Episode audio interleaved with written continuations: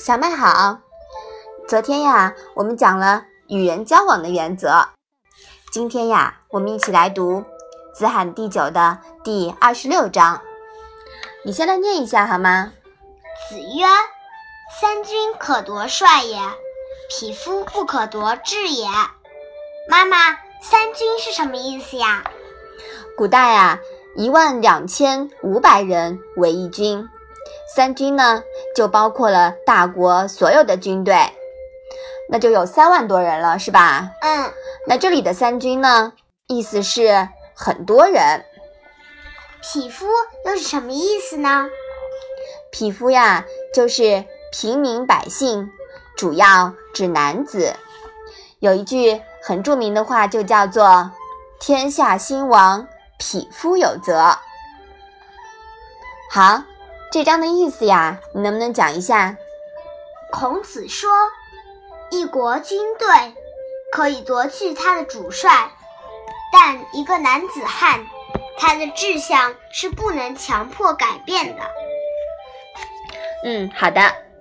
理想这个词呀，在孔子时代呢，就称为志，也就是人的志向、志气。有理想的人呀。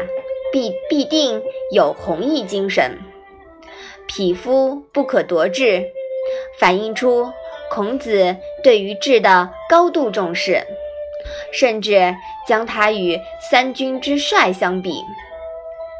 其实呀，对于一个人来讲，他有自己的独立人格，任何人都无权侵犯。那作为个人呢，他应该维护自己的尊严。不受威胁利诱，始终保持自己的志向，这就是中国人人格观念的形成及确定。我们反过来说呀，一个人如果完全没有了想法，成了一个得过且过、破罐子破摔的人，那他是不是就没救了呀？嗯。所以说呀，志对一个人。是很重要的。我们在昨天讲到的二十四章里面，孔子是不是就提到了这类人呀？嗯，其实呀，就是被夺志的人的表现。